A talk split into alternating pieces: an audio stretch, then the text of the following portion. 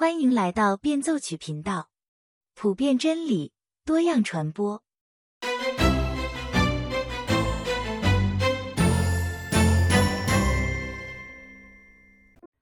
大家好，今天我们继续来分享《梦幻巴士》的第九章的下一部分。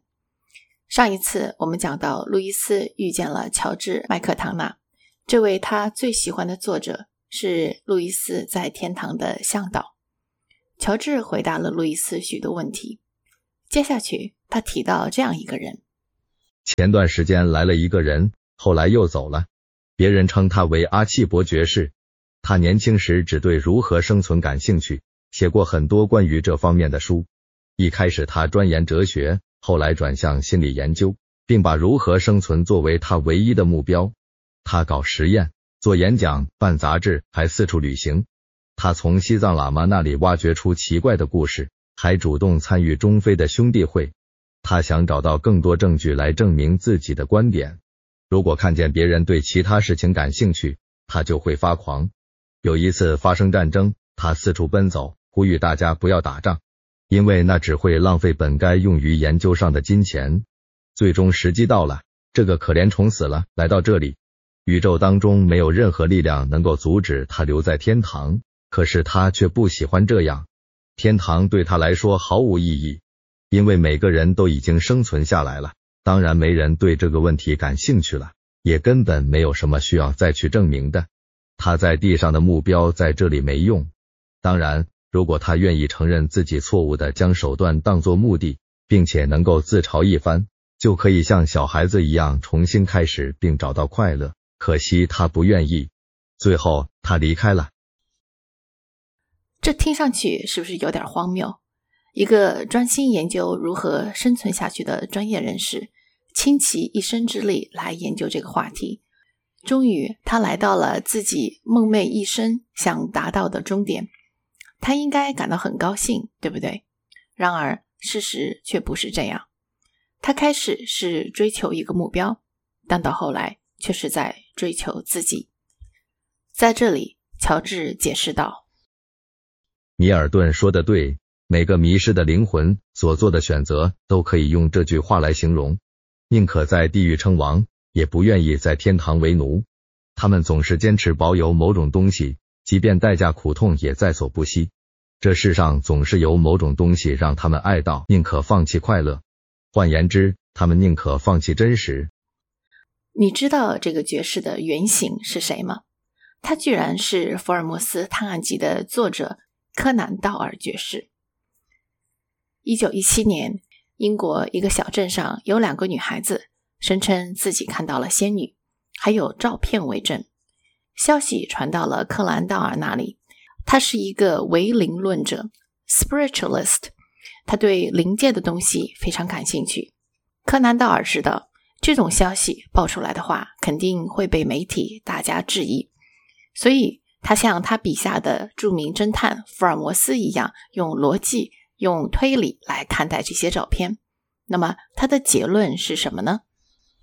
根据一位专家摄影师的考证，这些仙女照片的原始底片上没有任何修饰的痕迹，可以说这些照片是单次曝光在自然条件下拍摄的照片。换句话说，这些照片是真的。我相信有压倒性证据证明了仙女们的存在。他这么一说，大众一片哗然。当地报纸的封面用大字标题写道：“柯南道尔疯了吗？”然而，柯南道尔固执己见，一直到死都是这么认为的。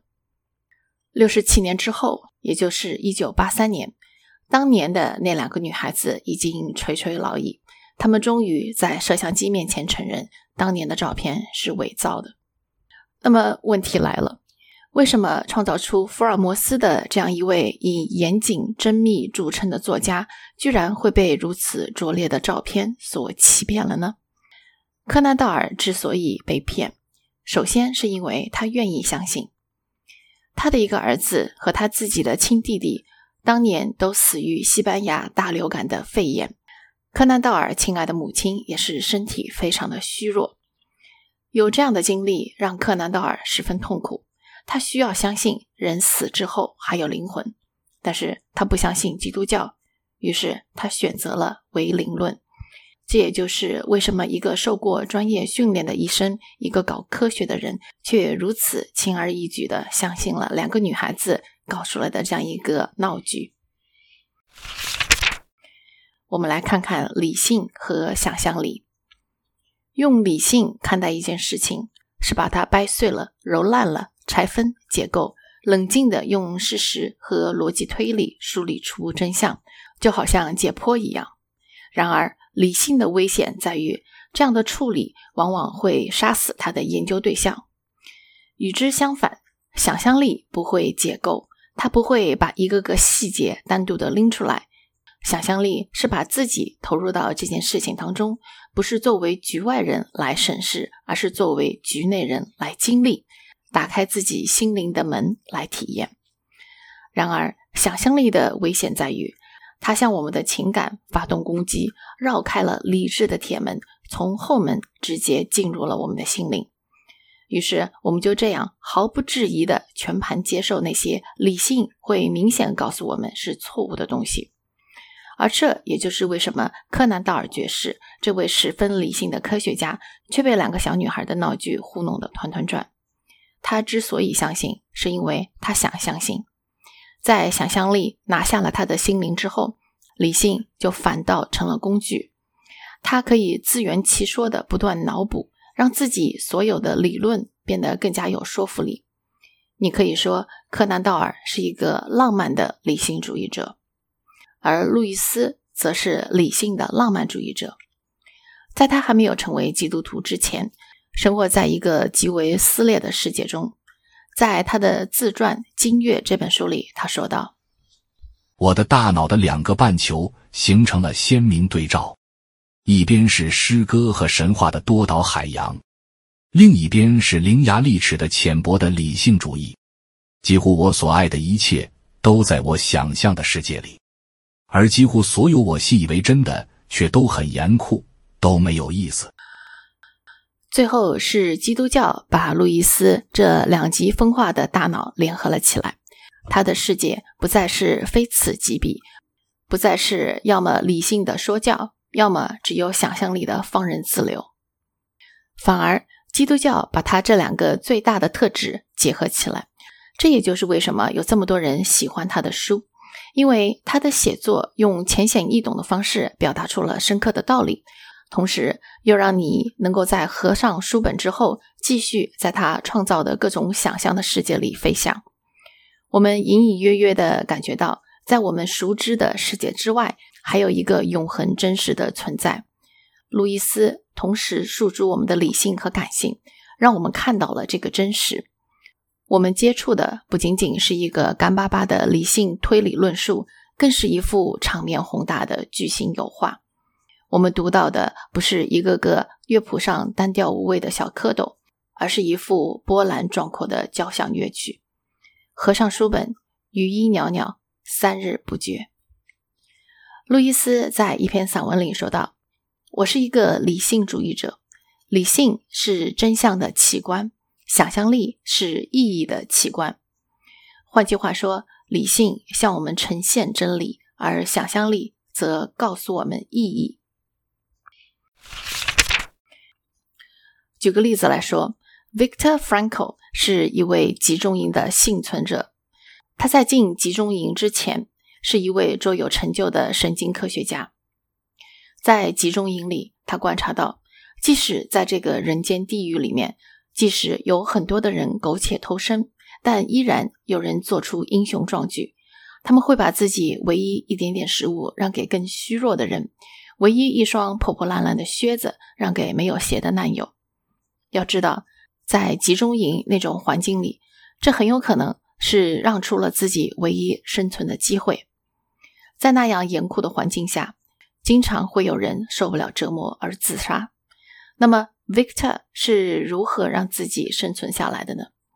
他给自己找到了意义。他想象着有朝一日，他会回到大学讲台上。向学生、向世人去解释集中营里的种种人生百态，这种资料将会是极其稀有而且非常珍贵的。就这样，他给自己集中营里的经历提供了一个意义，这个意义帮助他不仅生存下来，而且在整个二战结束之后，让他把这些苦难转换成了经验，让他帮助了更多更多对生活绝望的人。你现在的生活里遇到了什么样的痛苦？你有没有向上帝挥起拳头，责问上帝，为什么会有如此可怕的事情发生？为什么会有战争？为什么会有那么多人，特别是儿童无辜的死去？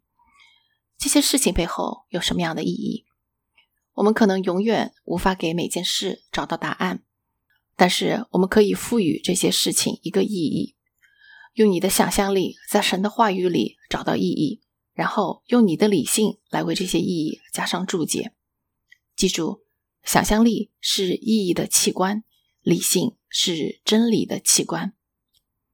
好了，今天的分享就到这里了。如果您有什么意见和建议，欢迎您在节目下方留言。我们下期再见。